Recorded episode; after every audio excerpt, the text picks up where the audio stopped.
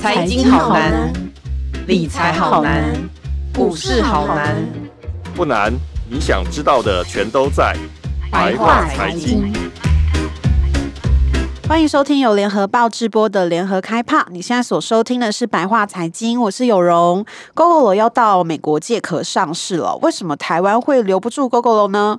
这个话题呢，其实这个非常有趣。今天我们就请到我们的资深财经记者林海海哥来和大家分析这个议题。海哥好。啊，主持人好，各位听众大家好。嗯，那我们先从呃话说从头一下来谈一下，海哥可不可以来跟我们分享一下他当初是为什么会在台湾崛起，然后大卖？他好像现在卖了四十万台油了。那他跟嗯传统油车不一样的，就是会吸引这么多呃民众愿意去尝鲜的地方，您觉得是在哪里？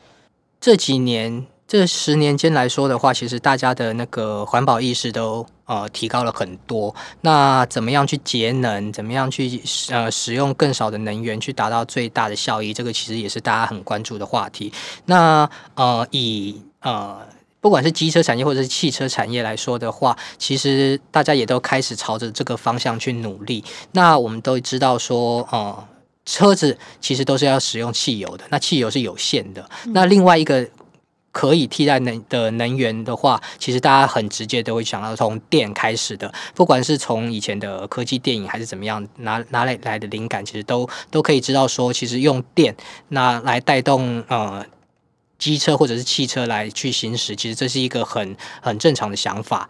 当然，就会有一些人脑子动得比较快的，就是说我们来开发电动机车或者是电动车。嗯、那随着科技的话慢慢的发展之后，其实我们也是看到有一些产品慢慢的去在呃台湾的市面上去出现了。那其实 Gogoro 它呃最早也是从电的这个。呃，领域来出发，那打造出来的这个电动车的话，其实呃，我们跟一般机车现在市面上看到的机车来比的话，只能说它的外形其实真的是很抢眼。那它有一些跟传统油车比较不一样的地方，就在于说，第一个是使用能源的方式完全的不同了。嗯、那呃，它不会制造污染，它呃非常的安静。嗯，那还有一些它是呃。其实算是一种呃比较大型的电子产品，所以它可以跟手机做联动，嗯、它会呃就像我们呃去骑着一台比较大的手机，哦、对，那这个东西的话，其实我觉得算是一个比较与众不同的地方，嗯、但它其实呃也是受限于体积的关系，它跟我们看到的像特斯拉这种电动车，它的呃在功能上面的话，其实还是有一些局限的，所以我们没有办法去。期待说看到他说他会自动驾驶，嗯、会自动停车，对的的这些功能其实是没有办法去呈现的。是它大概是在比如说设计的部分，还有能源部分，它完全跳脱了传统机车的那个样子嘛，对不对？就是因为这个这样子，所以让很多吸引很多创新、喜欢创新的呃年轻人，然后来去去购买呃 Gogoro 这样。不过它嗯，它有它的缺点吧，就是说我们一直都觉得它。很贵，所以去年像他去年的销量其实就有下滑，因为我记得我自己印象中，他前几年呢，他一直都是主打说哦，他们市占已经差不多要一成了，然后要往一成以上来推进这样子。但不过到去年它销量下滑之后，我记得今年最新的月销售好像是不到一成了。那为什么会这样子？是纯粹是因为政策？呃，补贴的关系吗？就是补贴结束或者是变少这样子。因为其实呃，Gogoro 是一个很依赖补贴政策的一个公司啊。嗯嗯、那啊、呃，其实它最被人家诟病的就是说它的车子太贵了。嗯。那呃，从我们现在去看市面上看到的这些机车来说的话，也许呃一台一二五 CC 的机车可能七到八万块钱就有了。嗯，那 Gogoro 的价钱是远远超过这个价钱的。对，所以呃我们可以再去想一个问题，就是说会买机车的人大概是什么样的族群？嗯，嗯嗯，大部分都是呃没有办法去解决四轮车的停车问题，或者是他只需要一些简单的代步工具的，或者是他的经济能力没有这么充裕的。嗯，那。价格来说的话，对于这一个族群的人来说，是非常敏感的。嗯、那我反而不会去选择说，我要花一台也许要十万、十多万的机车，嗯，那再去只是为了代步。对，同样代步的功能，我可以也许六万、七万我就能解决的话，我为什么要花十多万？就为了环保，就为了潮流，就为了酷炫吗？嗯、我觉得这是一个很现实的问题，而且特别是台湾人是一个很注重 CP 值的的人。嗯嗯嗯，嗯，所以一旦这个。价格远远高出我我能承受的范围的时候，我要不要去买？这是就是一个很值得深思的问题。嗯、那当然，Gogoro 也知道这个状况，所以呃，政府刚好也搭到政府去响应环保要去补贴节能的这个政策的话，嗯、他们也是有有一些对于买电动机车是有一些补助的。嗯，那既然是补助的话，其实我们就可以理解到说，补助不会是长远的，也。会是越来越少的，否则它就不叫做补助。嗯、对啊。那在二零一九年的时候，我记得在补助政策还在的时候，嗯、但是有传闻即将要呃缩水的时候，那 Gogoro 的销量其实是达到高峰的，对，超过了十多万台。对。那到了去年，反而因为补助减少了以后，那 Gogoro 的销量其实是下跌了很多了，一直到今年都是。嗯、那对于市场来看的话，一个产品如果因为没有补助了，它的销量反而就下滑了，那这代表着就是说这个产品的竞争力其实是很有问题的。嗯，对。那如果说未来没有补助的话，那以 Gogoro 跟一般的燃油机车来说的话，它的差别就是我刚刚提到的这些呃族群会去、嗯、会去买的人。其实我觉得这是一个很很明显的事实，就是说可能大家就不太会去买了。对。那另外一个问题就是说，Gogoro 可以吸引到很多啊，响应觉得说注重潮流、注重环保的年轻人去买。嗯嗯。可是这一群人毕竟他不是多数。那我们可以看到一个现象，就是说。啊、呃，可能会买、愿意买 Gogoro 的人，他在补贴政策的时候，他其实已经买的差不多了。对。那会不会有新的族群加入？这是一个很大的问号。嗯哼。那已经买了 Gogoro 的人，他会不会再去换车？显然的，也不会这么快就去换。所以对于呃 Gogoro 来说的话，他其实在销售上面的话，其实我觉得如果没有补贴政策，他会遇到一个很大的瓶颈。对对，我也这么觉得，因为他嗯，就是我已经花那么贵的钱买一台车，我不可能。两三年我就想说我要去换了嘛，就像很多呃拿手机来说，很多果粉他可能 i 八用到现在，就因为他一直要等新的机，可是因为很贵，所以他每一台可能用四五年以上。那机车就不要说，就一定是我们对他的期望值一定是更久的，所以他可能换车也，而且如果他嗯没有补贴了之后，我记得补贴好像是差每一台应该有差到五位数，对对对，就这个。这个负担其实真的蛮大，而且另外一个部分就是说，我们一直以来都在，嗯，因为我自己不是 Gogoro 的那个使用者，所以我我们大家一直以来都会有一个问题，就是 Gogoro 维修到底是不是真的很贵？就我我今天买了一台之后，是不是后续的那个维修费用是不是比我的油车还要贵很多？然后再来就是说，那个换电的这个呃方案，因为它是采月租的嘛，对，所以这个部分的话。它好像又有一些限制，因为之前有说有发生过那个外送员的事件，嗯、就说发现说大家拿那个 Gogoro 的那个月租去跑外送，然后就变成它可能超出一般的使用量什么的，这些部分好像都会造成一些争议，跟大家的质疑，会不会是不是对 Gogoro 有越来越却步？那这些争议点 Gogoro 他们有解释吗？呃，以维修跟养护成本来说的话。嗯，燃油车呃，应该都是会比电动车要来的高。嗯，呃，电动机车的话，其实它不需要换机油，不需要每一千公里就回车厂去呃检查一下。嗯，那它会出问题的话，可能就是零件上面可能有一些小故障。嗯，那这些其实都不是太大的问题。嗯，那其实以电动机车来说的话，最大的成本其实就就还是电的问题。对，那。Gogoro 它的收费方式的话，其实它是采月租的方式。对。那呃，一个月可能依照你行驶的里程，有一些方案，大部分都是在两三百元左右，高的也不会超过四百。那呃，对于车主来说的话，其实它的负担并不会那么样的重。哦，那之前有一些争议，就是说，呃，它有一些吃到饱的方案，那被一些外送员拿去使用，嗯，那可能有一些。外送员可能一个月骑到上千公里，或者是更多。嗯、那 Gogoro 可能会觉得说，这对于他们推出呃一些吃到饱，其实是为了让车主方便，嗯，让车主一些优惠。他们有一些背这一些跟那些想法有一些背道而驰啦，所以他们会觉得说，可能会觉得说有一些吃亏了，被人家钻了漏洞的感觉，嗯嗯嗯嗯、所以他们也想要去调整。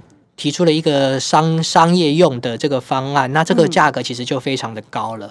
嗯、那很多车主其实就会反弹说：“你既然推了一个吃到饱的方案，那你又怕人吃到饱，对啊，那这是一个很大的矛盾。就吃到饱的餐厅从来也没怪人吃太多过。啊、那特别是说有一个比例，就是说呃一个月骑大概在三百五十公里以下的这个所谓正常使用的车主，嗯、它的比例是九十九点。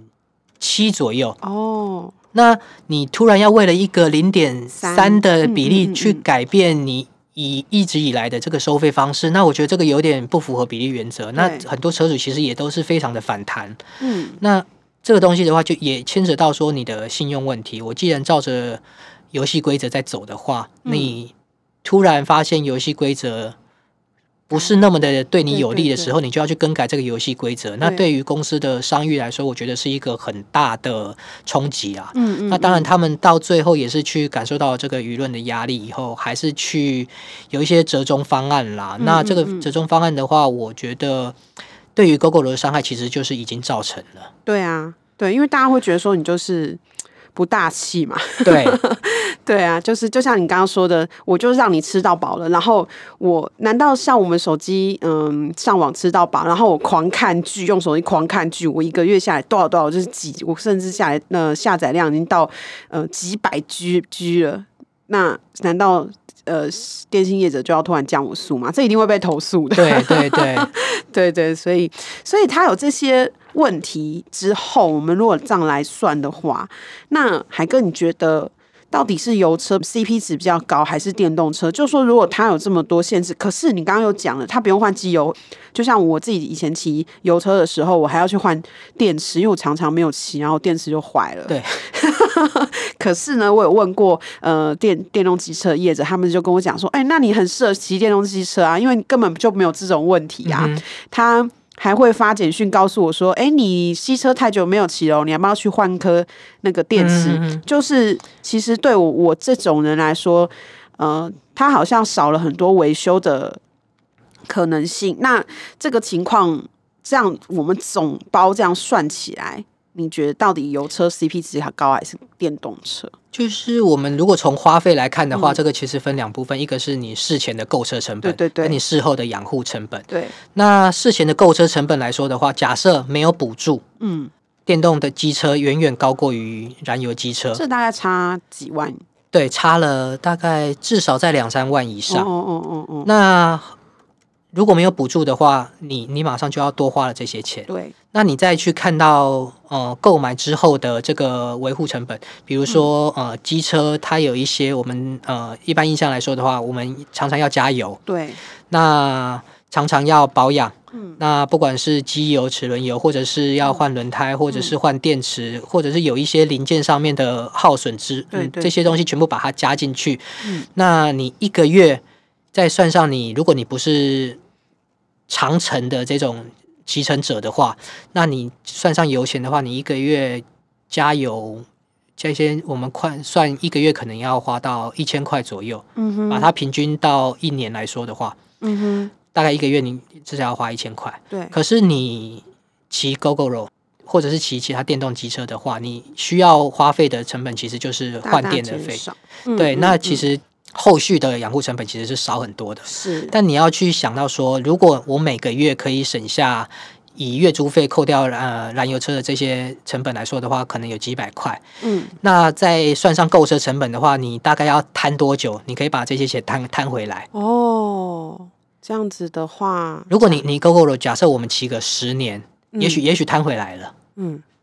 但是你你到最后你要去想，你骑乘的时间一定要够长，对，你才能去省下后续的养护成本。嗯嗯，对，嗯，哇，我刚刚这样随便按了一下，但可能要。比如说骑个五年的话，可能就会摊掉三万块这样子。可是这个是在没有撞车车祸的情况下，因为我记得 Gogoro 如果一旦车祸的话，它的那个壳什么之类的就比较贵。对，对，所以这个是在安全驾驶没有发生任何意外，然后你也不会想说啊，我的壳刮到了，我要去 我要去换壳之类的情况之下，嗯、呃，正常，完全正常，然后。在就是非常非常平安情况之下，可能骑个五六年才可以弹回来这样子。对哦、嗯，哦，所以所以其实这个要还是要看大家的使用习惯。目前目前来说，嗯，就是大家的取舍问题而已。对，嗯，那海哥我，我我来脱稿问一下，就是说，Gogoro 或者是因为我们其实现在不止 Gogoro 的电动机车而已。那你觉得 Gogoro 在这样压力之下，它未来有可能会继续降价吗？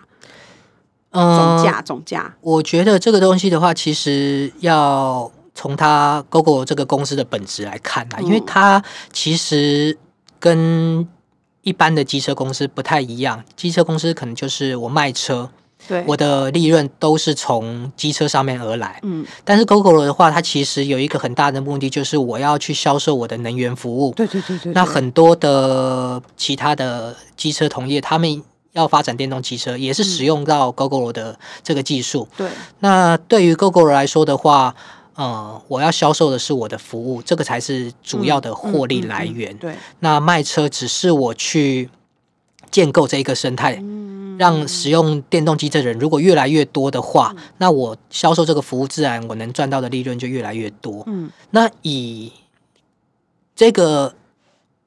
这个前提来说的话，那其实应该是让越来越多的人去骑乘电动机车，我才能去达到我的获利目的，对，也才会有形成这个经济规模。对，但是如果说，呃，Gogoro 没有去降这个车价的话，它显然没有办法达到这个目的。嗯，但如果说 Gogoro 大规模的降价的话，它会造成几个问题。第一个就是说我前面买的车主。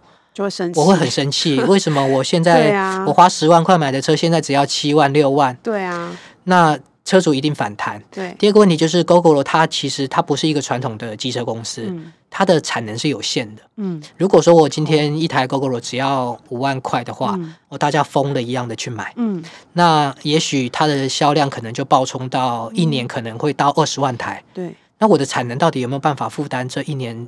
我短时间内我就要生出二十万台给人家吗？嗯，这对 Gogoro 来说其实是不可能发生的事情。嗯，那他们其实自己也知道，那我我必须要维持呃我的品质，我的产能就没有办法扩充的太快，嗯，加上扩充产线也是也是要钱的。对啊，那 Gogoro 的呃资金有没有办法去负担？这个也是一个很大的问题。所以我觉得这是一个很矛盾的状况。越来越多人骑电动机车去使用电动服务的话，我才能赚钱。可是我又没有办法去让很多人骑我的电动机车，导致我的经营一直有一些瓶颈在。对，我觉得这是这是一个很矛盾的状况。所以这个就带到了他现在要去美国上市的一个前面的一个问题啊，背景问题就是说。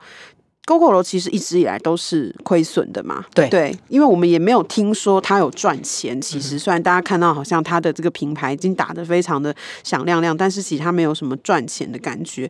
那嗯，这样子对 Gogoro 来说，他去海外发展，因为他在台湾其实已经拒绝上市好几年了。他是拒绝上市，不是不能上市。台湾是一直希望他可以上市，这样。那他已经拒绝上市好几年了。他为什么要去美国这样借壳上市？他是为了要生更多的钱吗？还是什么？就他是为了要解决什么问题？你觉得？当然以，以以新创公司来说的话，它其实最终的目的一定就是上市。对，那。呃，对 Gogoro 来说的话，其实新创公司它的获利其实本身就比较有一些困难。嗯，它可能我提出了一个还不错的 idea，我找了一些投资人来，但是我要把这个 idea 让很多人接受，这是要花很多的时间跟花很多的金钱来。嗯、那 Gogoro 现在就面对到这个问题了。对，那不管是呃充电站的建构、卖跟。呃，生产机车，嗯，还有去去生产这个电池，对于 Gogoro 来说的话，其实都是一个很高的成本。对，那我们看到说，它现在已经到募了三轮的资金，那募的资金大概也超过十亿美金了吧？嗯，那它的估值大概呃最新的话，大概就是二十六亿多美金。那它的销售状况来说的话，现在已经超过了四十万台。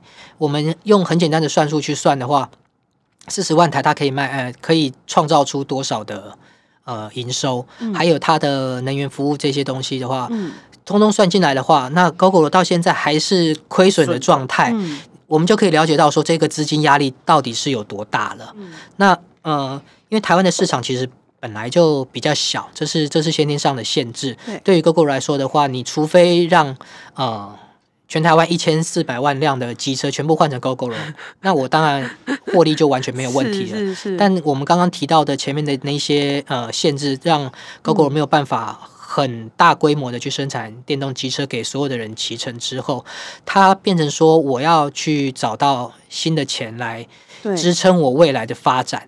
这就是一个很大的问题了，因为不可能一直有人来投资我，我也没有办法一直靠着投资来过日子。是，对于呃原始股东来说，或者是后面加进来的股东来说的话，他们呃都会提提出一些压力来说，你到底什么时候会获利？我到底你到底什么时候可以上市？我可以套现，我可以出场了。这对于他们来说的话，其实都是一个很大的问题。那我觉得 Gogoro 也会面面临到这个压力。那对于他们来说的话，上市。是必然的，问题在于说，我到哪里去上市？嗯、我在透过这个上市的公司，我能不能去募到最大规模的资金？嗯、那以台湾来说的话，呃，Gogoro 显然没有办法在主板上面挂牌，包括是在财务报告上面的限制，要求他要获利怎么的，这些限制其实很多。那 Gogoro 到现在没有去，没有没有办法获利。嗯、对于投资人来说，或者是一般散户来说的话，我。我为什么要去买一个亏损的公司的股票？嗯、那唯一的一条路的话，就是呃，政府这边去打造了一个创新板，这是专门为新创公司挂牌的。对。但创新板这个有一个很大的问题，就是说，呃，它的交易人是受到限制的。嗯。它的流动性其实是很低的。到现在，在创新板挂牌的公司其实只有一家。嗯。那 Gogoro 也许如果 Gogoro 进去的话，可能是两家。那这个注定了他没有去办，没有办法透过这种方式去募到。太多的资金，可能跟他预想的、跟他需要的规模差距会非常的大。嗯，那我觉得 Gogoro 一定寻求了很多上市的管道，不管是到国外去，到各个国家去。那他到最后选择了到美国纳斯达克去上市的话，嗯、其实也是因为这是一个最快的方式。对，到明年第一季他就可以挂牌了。嗯哼，嗯哼。那他能不能募到他希望中可以？他自己目标到超过一百五十亿台币的资金的话，我觉得这个东西是一个问号，但我们也只能给予他祝福了。因为他在美国其实是没有，就是没有人骑，没有人他，我记得他的 Gogoro 是没有卖到美国去的，因为美国没有办法用换电。对，他已经基本上他应该是走那个充电，他应该不是走换电，因为他们距离比较大，然后呃骑机车的那个文化跟台湾也不一样。嗯、那在这样子的情况之下，就是我身为美国投资人，但他是上了在美国上市之后，他一定对到的是全国际的投资人，可是其实他相对。嗯，其他的呃，机汽车产业来说，它的市场其实是蛮局限在台湾的，嗯、因为我们的汽车文化真的跟别人不一样。对，那这样情况之下，国际的投资者到底能不能看到它的未来性，然后去去给他这个资金去支持它？呃，因为你刚刚提到一个很好的问题，就是说电动机车它适合发展的环境到底是什么？嗯嗯，嗯嗯，那它一定是在一个地狭人稠的地方，对，它才它才能。去发展。如果是一个幅员广大的地方，我可能呃骑机骑第一个骑乘机车没有这么样的舒服。啊。第二个路程太远的话，可能我可能骑到一半我就没有没有没有办没有电，也没有办法去换电池了。那我觉得这个东西都不太适合去发展。那当然，Gogoro 他自己也知道说台湾的市场没有办法去让他永远的支撑他的公司下去，嗯嗯、所以他开始到不管是到印度去，或者是他要到。呃，中国大陆去，嗯，他都开始去往国际的市场去慢慢的去布局了，嗯，那我觉得这个也对于呃 Gogoro 来说的话，跟对于呃国外的投资人来说的话，其实其实都算是一个正面的效果啦，嗯，就是说，呃。我我是有一个发展策略的，嗯哼，那我瞄准的市场其实也都是适合电动机车发展的市场。当然成不成功，这是未来未来会告诉我们答案的事情。但是起码我现在正在往前走，嗯哼。那对于国外的投资人来说的话，呃，Gogoro 它它算是一个比较呃提出一个新的概念，虽然说这个新的概念到现在看起来好像不是那么样的新。那呃，对于呃 Gogoro 来说的话，我如果到杭州去，或者是接下来我到呃中国的其他的城市去的话，嗯、我能不能在那边打败当地的竞争者？对，或者是我募到的资金能不能去呃提供我？呃，一段时间的发展，或者是我很快就面临到我在台湾一样面临到的困境，嗯、对于他们来说的话，其实都是一个很必须要去面对、好好说明的问题。OK，哇，所以 Gogoro 的未来可以说是比较难以预期啦。对对，就是他在美国上市。嗯，不过台湾人应该还是蛮支持这个牌子的，因为毕竟它是 它是一个呃，算是一个台湾土生土长的一个的的一个品牌，嗯、也是一个算是一个创新的产业啦。嗯、那刚好它又符合到说现在的潮流，对啊。那我们当然还是希望说它能够在。台湾之外的市场都能够打出一片天了。嗯嗯嗯，嗯。那最后，我们这一集节目的最后尾声，来偷偷聊一下我们自己的看法。就是海哥，你觉得补助会结束吗？我觉得补助补助当然是一定会结束的。哦，真的？你觉得它就是不会管 Gogoro 长大了没有？但是因为补助 不见得会在短时间内结束，但是它一定、哦、一定就是会有结束的那一天。哦但是呃，就是看说这个补助对于 Gogoro 的帮助到底能够支撑多久？嗯哼。那因为现在政府它对于燃油机车的补助跟对于电动机车的补助差别并不是那么样的大。嗯、对。那以台湾人这么注重 CP 值的个性来说的话，我一定会去选择到说对我最有利。